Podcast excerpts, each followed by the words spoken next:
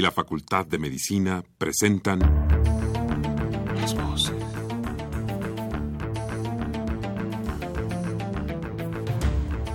Voces. Las voces. Las voces. Voces. Las voces de la salud.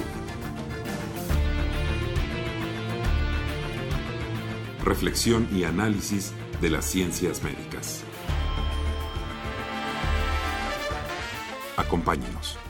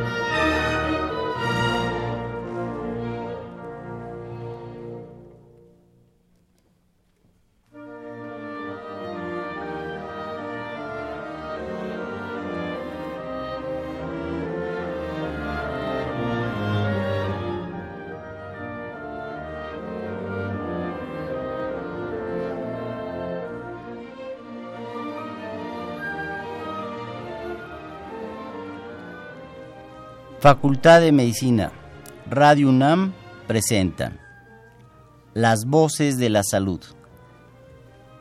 Enfermedades de transmisión sexual, lo que debemos saber. Muy buenas tardes, estimados eh, radioescuchas. Eh, la Facultad de Medicina de la Universidad Nacional Autónoma de México y Radio UNAM tienen el agrado de invitarlos a que nos acompañe en su programa Las Voces de la Salud. Yo soy el doctor Julián Alcalá. Eh, en mi formación soy médico, estudié también la licenciatura en filosofía. Como especialidad soy sexólogo educador.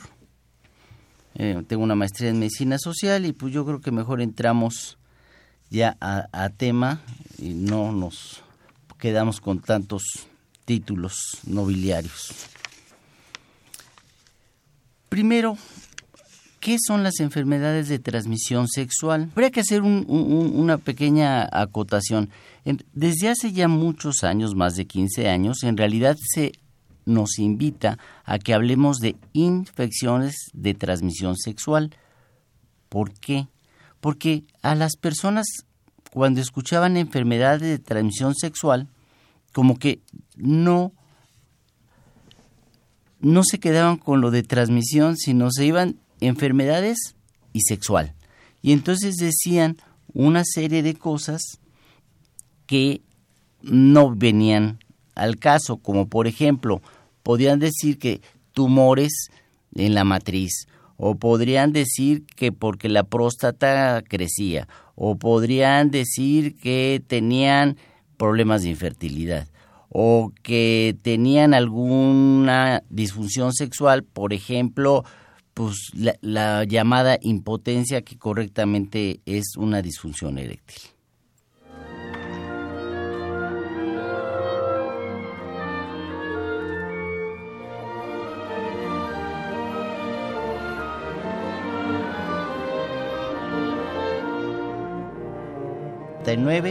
Con dos líneas o al 01 800 505 2688 Lada sin costo.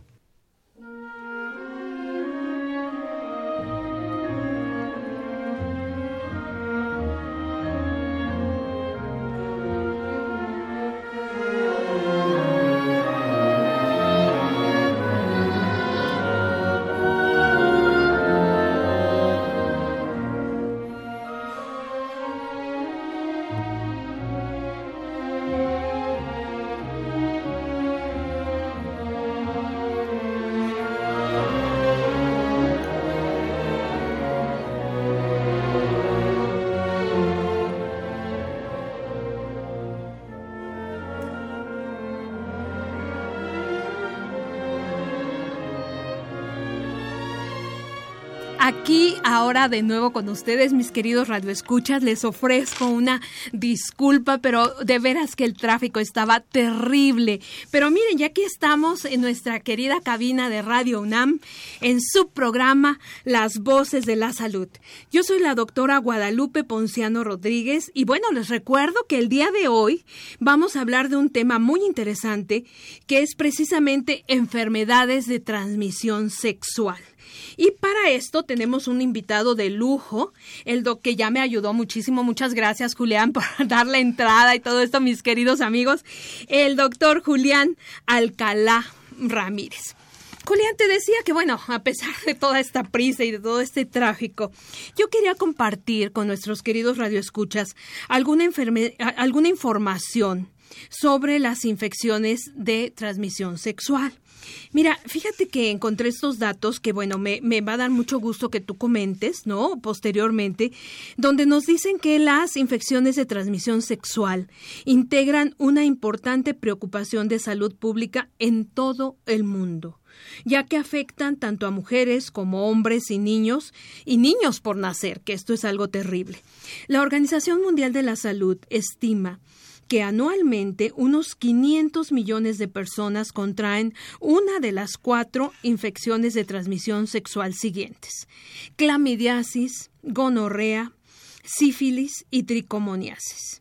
Y más de 530 millones son portadoras del virus que, portadores del virus que provoca el herpes genital tipo 2 y alrededor de 200 millones de mujeres están infectadas por el virus del papiloma humano. Algunas infecciones de transmisión sexual triplican el riesgo de infección por el virus de la inmunodeficiencia humana. Y bueno, aquí en México tenemos preocupaciones realmente muy importantes en relación a estas enfermedades porque mira, tengo este dato del Instituto Mexicano del Seguro Social. Ellos nos dicen que de los más de 22 millones de adolescentes que hay en México, un 50%, la mitad, Julián, inician su vida sexual a los 14 años.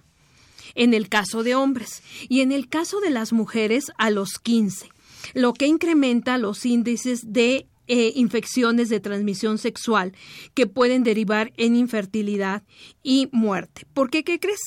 que 797 mil adolescentes que alguna vez han tenido relaciones sexuales no utilizan ni algún método anticonceptivo ni tampoco algún método de protección, ¿no? Pensando en estas infecciones. 275 mil defunciones por virus del papiloma humano se producen a nivel mundial actualmente, así como 530 mil casos de carcinoma cervicuterino. Y desafortunadamente, bueno, el grupo de edad eh, en donde hay una mayor incidencia de este tipo de infecciones es el grupo de jovencitos de 16 a 24 años. Entonces, como verán, mis queridos radioescuchas, este es un problema muy importante y creo que, bueno, es, es muy afortunado que traigamos este pues este tema de discusión aquí a nuestra cabina, Julián.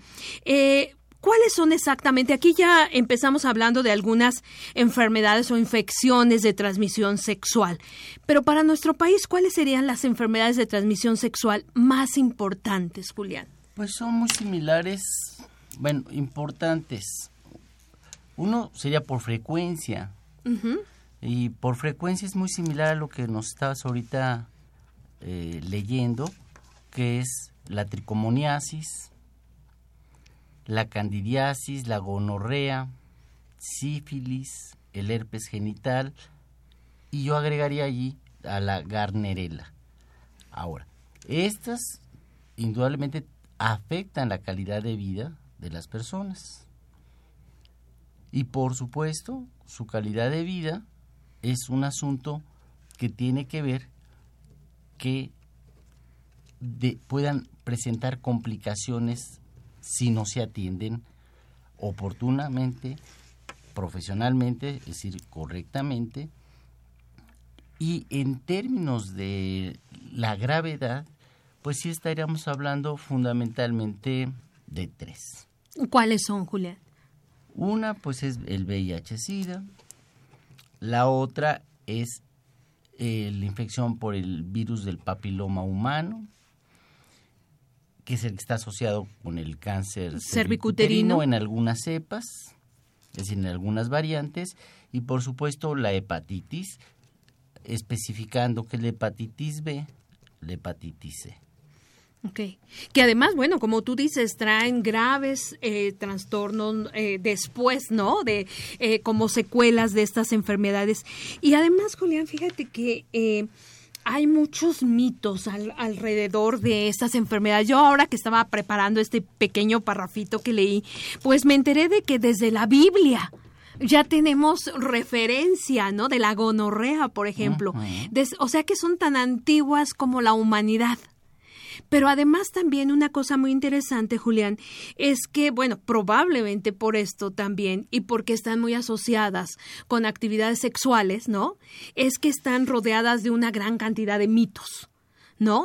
Eh, alguno de los mitos que tú hayas, este, bueno, hayas escuchado con estas, este, este tipo de infecciones. Sí, mira, sí, serían varios, ¿no? Pero te, te señalo algunos. Por ejemplo, dicen que si la relación es sexual con, si la relación sexual es con amor, ah, entonces no te infectas. O sea, el amor, pues muy bonito, pero no evita que te puedas Como Julián, el amor lo cura todo. Sí, sí, pero en este caso, las infecciones. Pero en este caso no evita que este, te puedas infectar. Ok. Por ejemplo, otro que es de gente promiscua. Mm. O sea, de gente que luego ni nos definen bien que es promiscuo, ¿verdad? Pero asumimos de que tienen varias parejas. Varias parejas. Este, que son de homosexuales o que son exclusividad de trabajadoras sexuales o de trabajadores sexuales. Por supuesto que el condón no sirve. Y la otra que es muy importante, que lo señalaste, pero creo que habría que vale la pena insistirlo, sí. Eh, el utilizar cualquier método anticonceptivo, excepto el condón, no, te... protege. Exacto. Por si yo traigo DIU, pues sí, eso disminuye la probabilidad de que te embaraces, pero no de que te infectes. Claro, eso es muy importante y sobre todo en el grupo de edad que hablábamos, ¿no, Julián? De 16 a 24 años. Y bueno, con estos datos que nos dicen que nuestros adolescentes están empezando ya la vida sexual a edades 13, 14 años, bueno, también esto es algo que hay que puntualizar en ellos. Una cosa es anticoncepción y otra cosa es la protección con, ante infecciones de transmisión sexual. Entonces, bueno, estos mitos que me dijiste, bueno, tremendos, ¿no? La verdad es que me imagino que han ocasionado muchísimas infecciones de transmisión sexual. Bueno, ya hablamos de estas infecciones, Julián, ya nos mencionaste que de las más graves, ¿no? El virus eh, del papiloma humano, el virus de la inmunodeficiencia y la hepatitis B y C. ¿Cuáles son las causas de, estas eh, infecciones de transmisión sexual? En el caso de estas tres últimas, estas que dijimos graves, son virus, virus específicos, pero son virus que ya no lo comenté, sí, las infecciones precisamente, a diferencia de enfermedades, lo que da la precisión es que estamos hablando de que hay microorganismos, incluso un protozoario, es decir, una especie de amiba, que, puede provocar lo que decía la tricomoniasis.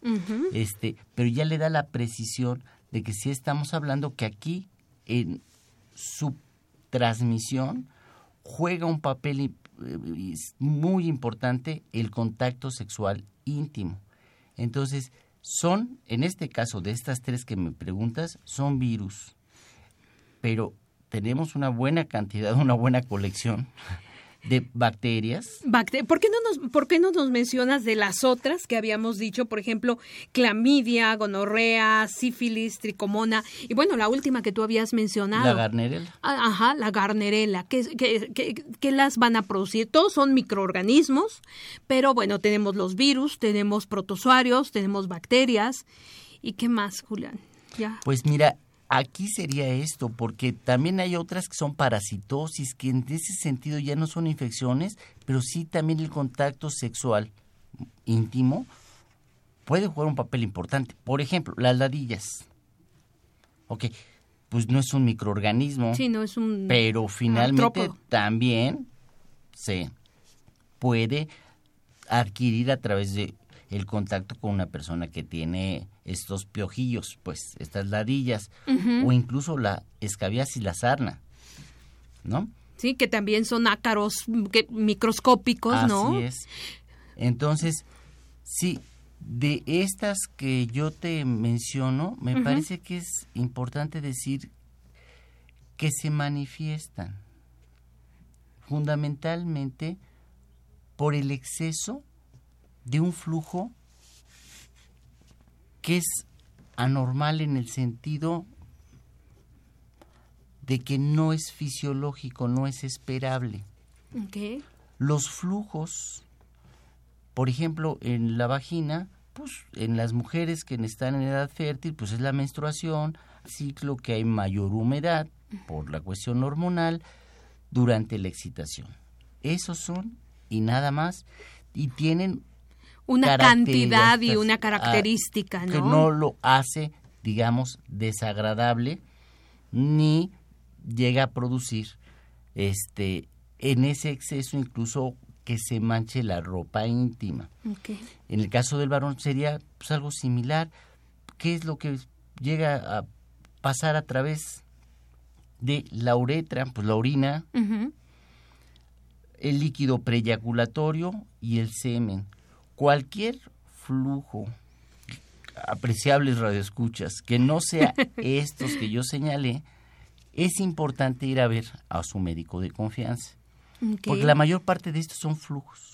De estas que hablamos. Fíjate que justo eso te iba a preguntar, Julián, la sintomatología, pero bueno, ya me estás diciendo aquí un signo muy importante, el flujo todas están prácticamente asociadas con este incremento del flujo y diferenciación, ¿no? Con respecto a los flujos que tú has estado mencionando. ¿Qué otro síntoma podríamos tener, Julián? Mira, el otro, te estoy hablando así como lo que decimos los diagnósticos clínicos, que eso es muy importante. El otro gran apartado son las lesiones la sífilis no da secreción. El herpes, pues a lo mejor en su momento el herpes, en su momentito, pues ahí donde está la lesión, Pues sí, llega a tener un, un, líquido que se va a secar y que va a formar una costra. Pero el segundo grupo, digamos, de enfermedades es por lesiones. Ok. Las verrugas, por ejemplo, ¿no? Que pues estarían generalmente en las zonas cercanas entre lo que son los genitales, incluyendo, es importante decir, la parte de abajo de nuestra pelvis, ese, ese espacio que está entre nuestro genital y el recto, porque el recto también puede presentar flujos y lesiones. Wow y también provocadas por estos microorganismos que habíamos eh, que habíamos comentado. Ok, entonces estas serían básicamente lo, lo que debemos de poner atención. Un exceso de flujo y la aparición de lesiones que no deben por qué estar ahí. Un ejemplo, las verrugas, ¿no? Y no solamente en órganos genitales, sino como tú decías, ¿no? También entre lo que es el recto y el órgano eh, genital. Eh, Julián, todas estas enfermedades, bueno, por esto se llaman así, es enfermedades de transmisión sexual. ¿Solamente encontramos a la transmisión sexual como el factor de riesgo para este, para el contagio de este tipo de microorganismos? Bueno, de las infecciones, este, decimos que en su transmisión el contacto íntimo que por supuesto puede ser con penetración o no necesariamente con penetración, juega un papel muy importante, a veces exclusivo.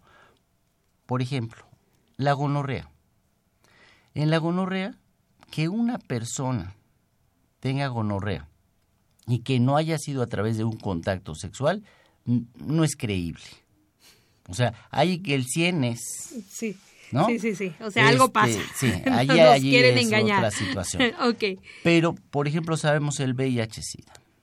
Sí, en nuestro país el 92% eh, es todavía por contacto sexual.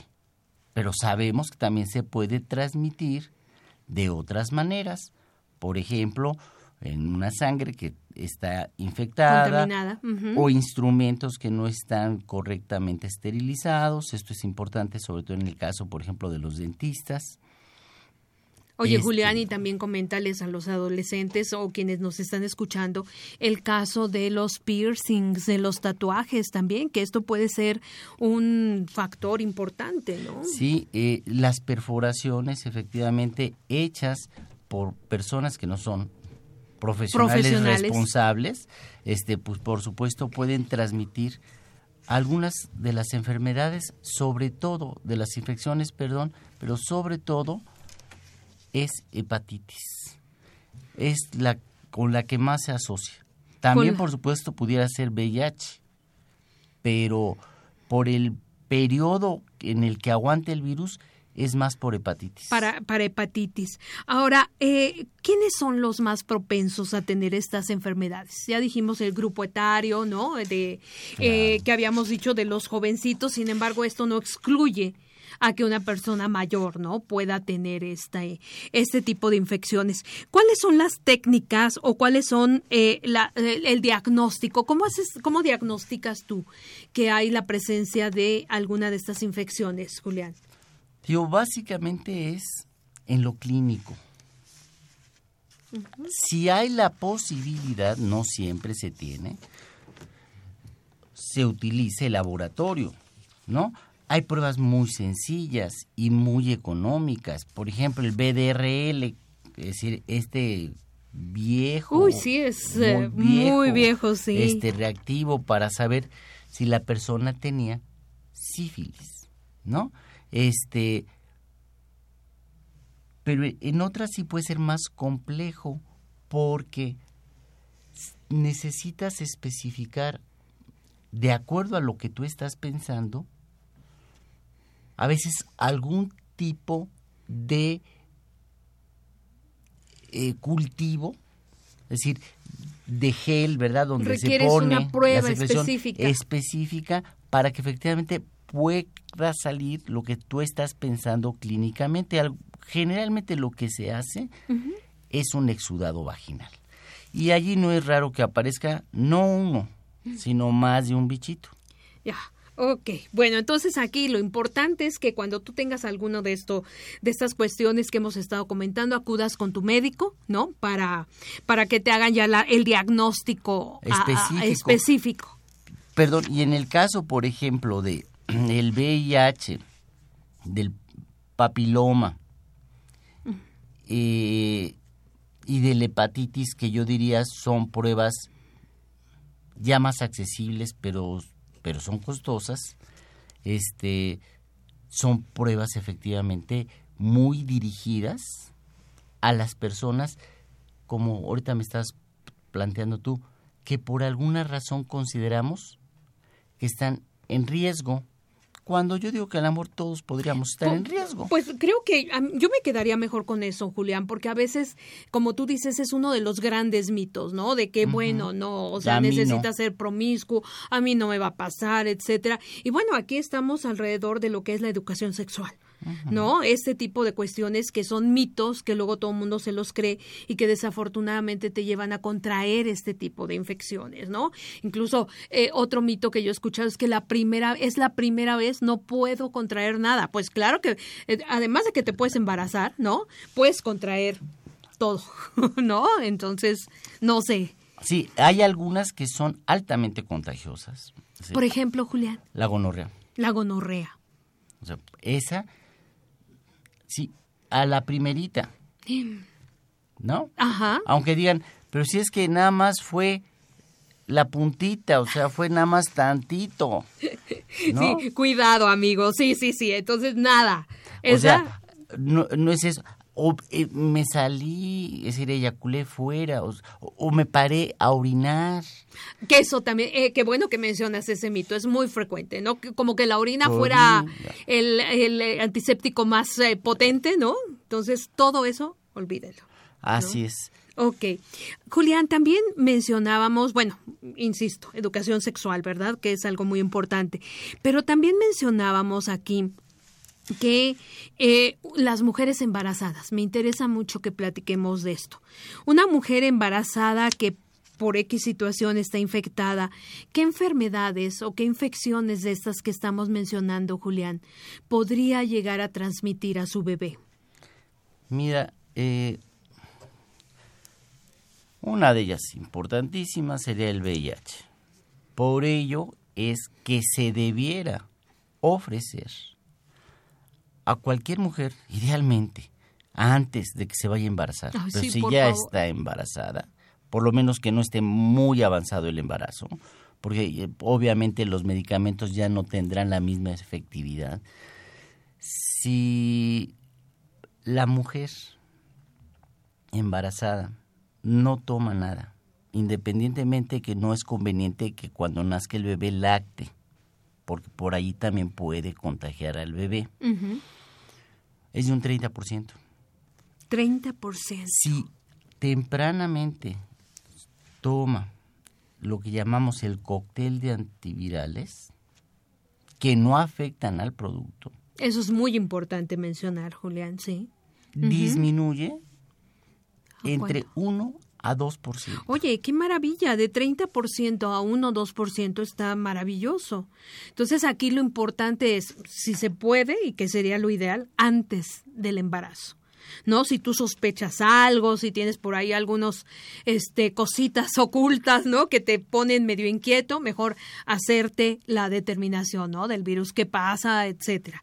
Pero si ya como tú dices, bueno, ya estás embarazada, entre más pronto puedas acudir para recibir este tipo de tratamiento menor. Fíjate del 30 al 1 a 2%, mis queridos radioescuchas. Creo que vale la pena.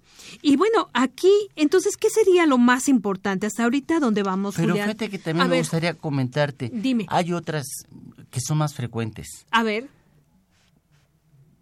Eh, por ejemplo, la, eh, estamos hablando de la candidiasis, es decir, una que es por hongos. Ok que muchas veces está asociado a una enfermedad mucho, muy frecuente en nuestro país, que es la diabetes, pero independientemente que haya hongos en la vagina cuando el producto a través del parto pasa por allí, Por ahí. ujú. no es raro que días después el niño da la prueba de que tiene algodoncillo, dice la gente. Sí, sí, sí, está, sí, algodoncillo, se ve como un algodoncito Como un blanquecino, algodoncito ¿no? blanquecino. Sí, sí, sí, en la alguna- boquita. En la boca, ¿no? En una de las, de las partes de la, de, de- de- de la mucosa bucal, efectivamente. Eh, ese es frecuente. Entonces, si una mujer tiene una clamidia y se decide que es Una conveniente cándida. que sea, perdón, una cándida y que eh, sea vía parto, que antes reciba tratamiento Tratamiento, claro. para cuando el producto pase, no, no se, se infecte. infecte. Y la otra que es muy importante, la gonorrea. Es, Por ello es que es obligación, sea médico o no, quien sea, quien atiende un parto, que al niño de manera preventiva se le pone antibiótico en sus ojitos. ah, ok. porque antes de que hubiera esta práctica era la causa de ceguera más frecuente en los niños menores de 5 años. Ay, no me digas, oye, qué terrible, ¿no? Además dices que la gonorrea es altamente infectante, o sea que es Así basta es. un pequeñísimo contacto. Entonces al bebé se le tienen que poner sus gotitas de antibiótico. Por eso se le ponen.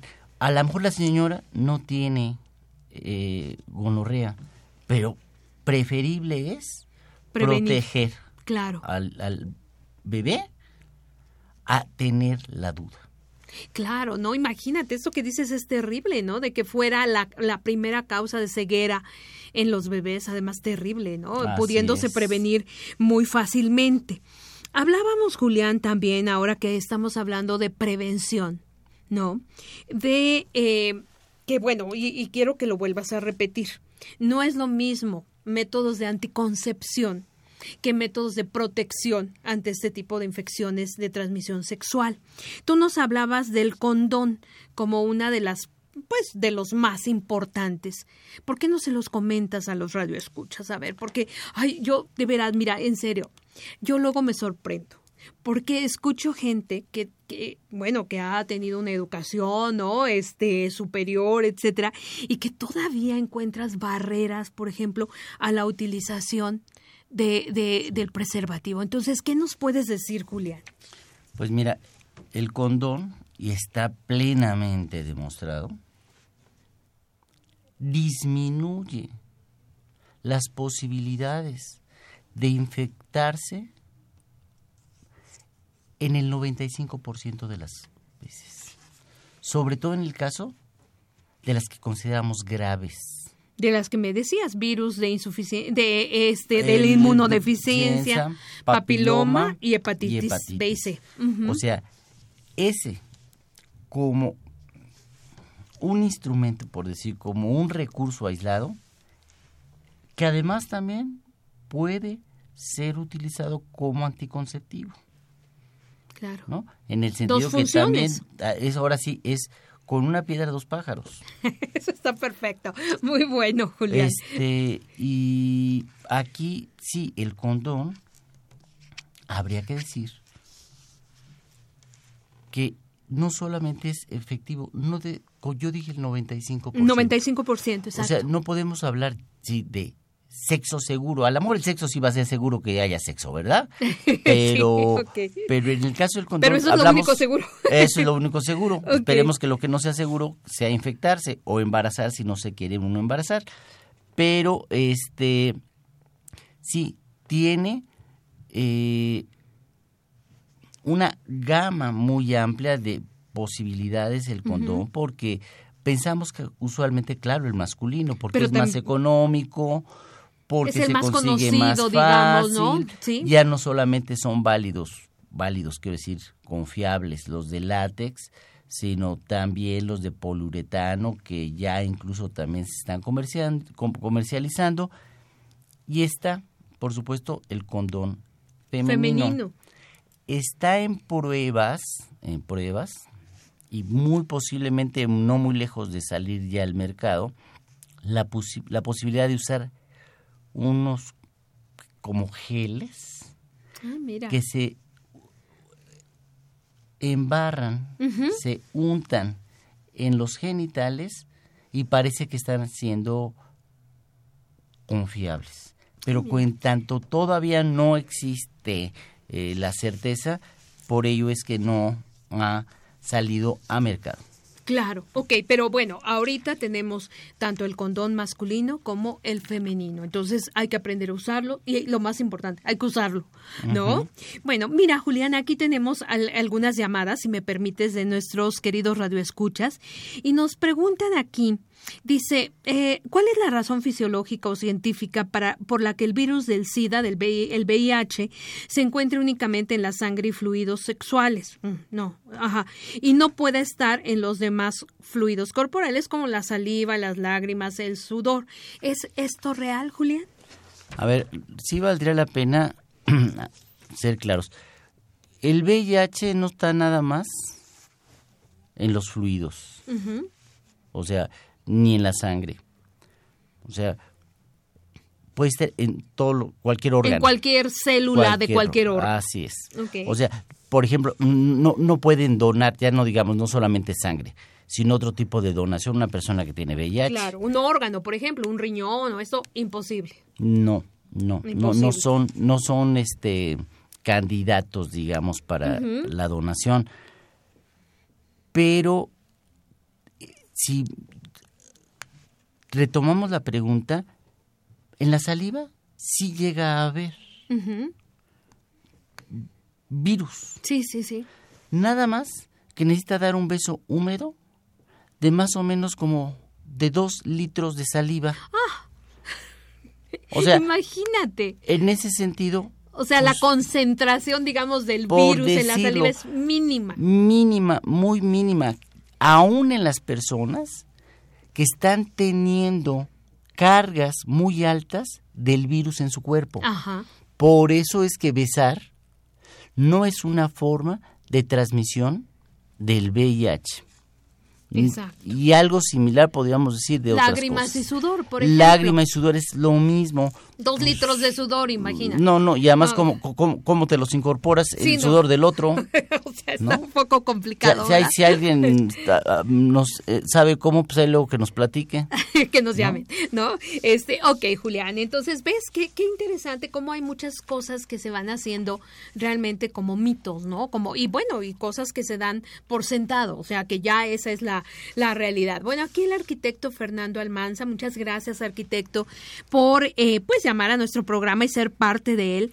Él me dice que, bueno, que resalta y que debemos de resaltar nosotros también la importancia de la educación sexual para los jóvenes, pero bueno, algo que mencionamos, pero también para los adultos, porque muchas veces te crees que ya, ¿no? Que ya porque eres adulto ya pasaste todas esas esos angustias, ¿no? De la adolescencia y es cierto, arquitecto Almanza, los adultos también tenemos la responsabilidad de cuidarnos, ¿no? Y de cuidar a la pareja también. Bueno, eh, aquí, Yo diría sí, incluso a los niños, ¿eh? y a los niños, claro. A los niños, porque eh, me decías, ¿quiénes son los que están en más riesgo? Las personas desinformadas. Sí, eh, bueno, eso es muy importante, las desinformadas. Dos, las personas conservadoras que dicen, yo no voy a utilizar esas cosas porque me pienso yo que no va de acuerdo a mi, Mi moral". forma de pensar, ¿No? ¿no? Ok. Por supuesto, los que no se protegen en ese sentido. Y yo ahorita estaba pensando en lo de las, los niños, niños, niñas, este, cuando abuso sexual. Oh, Son grupos de alto riesgo, por supuesto jóvenes. Ahora, digamos un poco al contrario, ¿qué nos serviría si información, como bien dice el arquitecto, buena información, no para espantar, No, no, no, no, no. para que tomen buenas decisiones. Decisiones. Y para tomar buenas decisiones entonces requerimos información, información científica, Basada en la evidencia, ¿verdad? en la evidencia, en hechos, no en prejuicios. Por otro lado, esta información atravesarla emocionalmente de tal manera que tengamos una buena actitud hacia nuestro cuerpo que incluye en su momento nuestra vida erótica y nuestra vida sexual. porque puede, puede, tener mucha información. Muchos de los que se, de las que se embarazan o de los que se infectan saben que existe en el condón, pero no lo usan. Imagínate. Entonces, eh, yo creo que sí es muy importante, yo digo, información y educación porque ya es información con valores.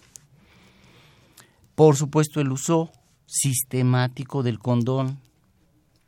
Y digo sistemático, no, pues un día sí, otro día no. No, no, no. Es si se va a utilizar, utilizarlo siempre, pues, ¿no? Permanentemente no, porque no, o a la hora de orinar y eso, pues como que hay que retirarlo, ¿verdad? Es un poco difícil, eh, Julián, pero Este, bueno. Y la otra, también hablar de una pareja Preguntar, estable. ¿No? Con tu pareja, de Por acordar, supuesto. ¿no? Llegar a Acuerdos. A, acuerdos, exacto. Una pareja estable. Yo digo, eso es importante.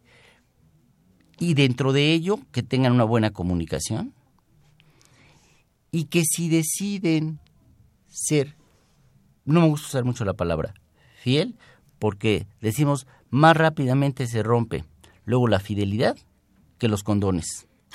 Pero si de a de veras deciden ser monógamos, Monógamos, exacto.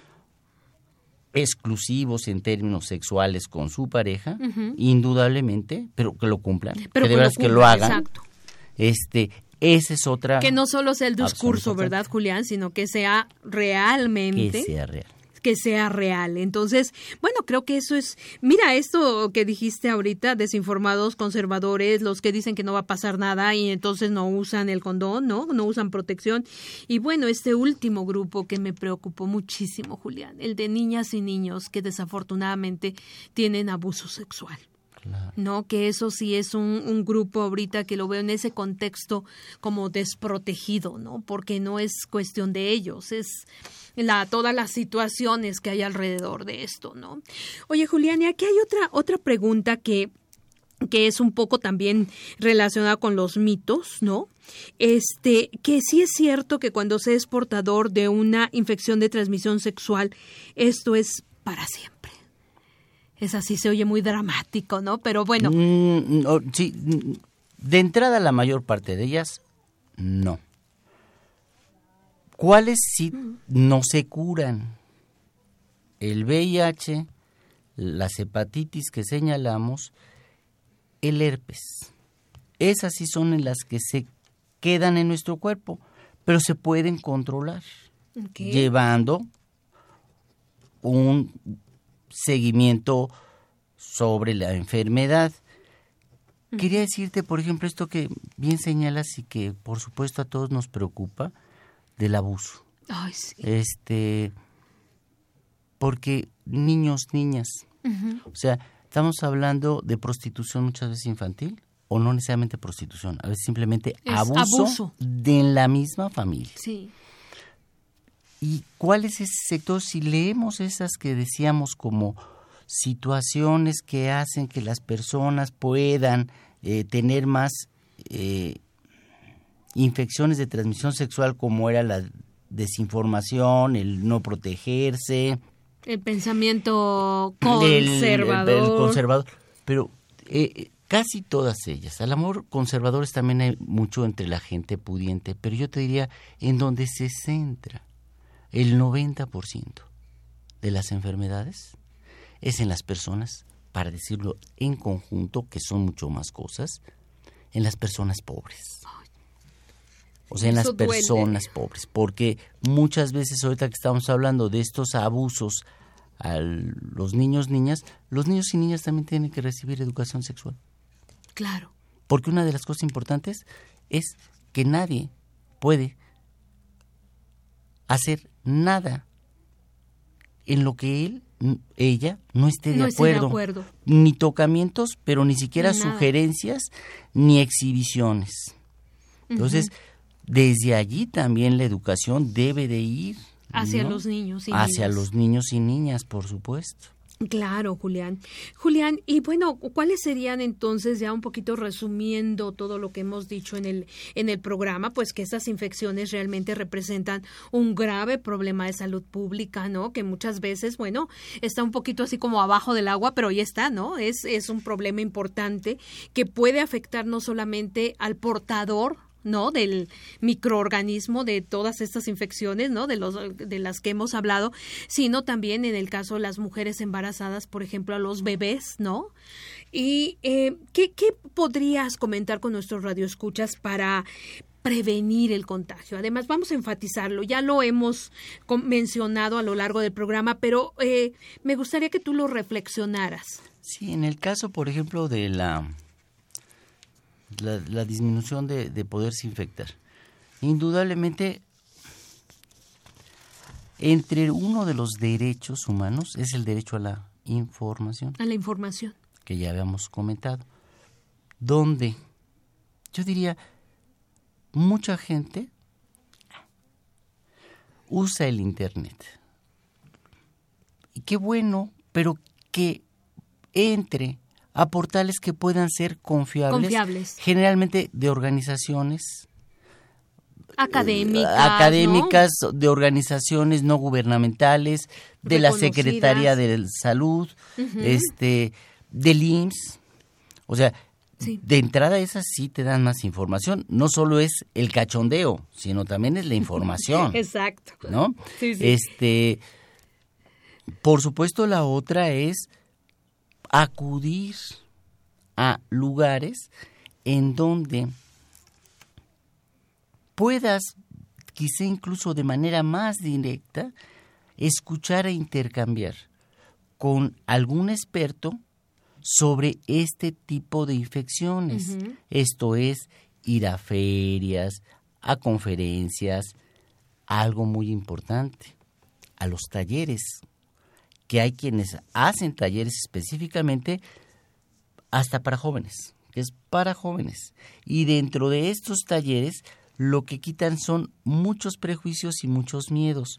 O sea, no solamente trabajan la parte informativa, sino lo que yo decía también esta parte emocional e incluso de destreza. Claro. Porque el condón también se puede erotizar. Claro. o sea, no verlo como una barrera. Oye, tres pájaros de un tiro. no, o sea, bueno, mira, era para este evitar el embarazo, para prevenir infecciones de transmisión sexual y para hacer que la relación sexual sea más agradable. Así es, porque yo mentiría al decir que se siente igual. No se siente igual. Pero no quiere decir que no se sienta rico. Claro. O sea, eso me parece que es importante. Y no solo es esa parte del placer, sino de la tranquilidad que puede dejarte el saber que te protegiste. Eso sí no tiene comparación. Exacto. O sea, el levantarte de la cama, del sofá, donde, la silla, donde haya sido, pero sabiendo que hubo protección. Claro. ¿No? En ese sentido, yo diría, no se siente igual, se siente mejor en el sentido de que da placer y da protección. Da protección, claro. Y lo que decíamos, ¿no? Mucho la relación con tu cuerpo. ¿no? De cuidado, de autoestima, de, oye, me cuido porque me quiero, ¿no? Imagínate la angustia, y yo la he vivido con algunos jovencitos por ahí, ¿no? Que te van a ver y dicen, es que eh, viven eh, semanas de angustia, ¿no? Porque no pudieron o no quisieron de alguna manera tener esa protección, que como tú dices, bueno, te levantas y dices, perfecto, ¿no? Entonces, ¿alguna última reflexión Julián, pues mira, yo te diría, para nuestros radioescuchas. A pesar de que las cifras lo convierten en un problema, por supuesto, de salud pública, este, quiero decir que están muy subregistradas. Sí. Uno, porque las personas no asisten. Si, si a la persona le duele generalmente el diente y a lo mejor no duda mucho la garganta, vas va, al dentista o pero al otorrino. Si hay una infección de transmisión sexual que asumen que tiene que ver con los genitales, ya parece ser que no. Casi, casi más bien le están preguntando a el amiguito o al boticario si hay algo por allí que le pueda servir. Ese es un problema. Hay otros también que no lo habíamos comentado, están asintomáticos. Claro. E, entonces, ellos mismos al amor no se saben que son portadores de hepatitis o de VIH. Entonces, Yo creo que sería conveniente en la reflexión personal que todos hemos tenido de que si hemos estado por distintas razones en algún riesgo, hacernos la prueba, porque a lo mejor no se nos ha manifestado y es el momento más oportuno para tomar medidas. Es un serio problema también por el alto costo, no solo en vidas, ya dijimos, en pérdida de la calidad de vida. Sí, tú, tú enfatizaste eso, calidad de vida. Sí. Así es. Sí, que, que bueno, que ahora es a lo que debemos de aspirar, ¿no? A calidad de vida. Y costo, estoy hablando del humano, pero también estoy hablando de la economía, son, son caras. Sobre todo algunas de ellas, como sabemos que es el VIH, SIDA, el tratarlas y llevarlas de hepatitis B, todo esto es costoso, caro. muy costoso. Tratamiento caro. Y con tratamiento de con un especialista. También terminaría diciendo, llegan a provocar conflictos de pareja. Por supuesto. Porque no hay que mentir, ya dijimos, no se infecta uno en el baño. Sí, exacto, Julián. Eh, si no fue por contacto con alguien. Claro. Julián, pues de veras muchísimas gracias por todas estas reflexiones. Mis queridos amigos, pues estamos llegando al final de nuestro programa. Muchas gracias, Julián, por estar y compartir con nosotros todo esto. Esta, mis queridos Radio Escuchas, fue una coproducción de la Facultad de Medicina y Radio UNAM. A nombre del doctor Germán Fajardo Dolci, director de la Facultad de Medicina, y de quienes hacemos posible este programa en la producción y realización la licenciada Leonora González Cueto Bencomo, la licenciada Erika Alamilla Santos. En los controles, nuestra querida Soco, Socorro Montes, gracias. En la conducción, el día de hoy, la doctora Guadalupe Ponciano Rodríguez. Feliz de estar aquí en esta cabina. Perdón por llegar tarde. Les agradezco muchísimo su atención y les recuerdo, mis queridos amigos, que tenemos aquí una cita en Radio UNAM el próximo jueves a las 12 del día. Que tengan una excelente semana. Presentaron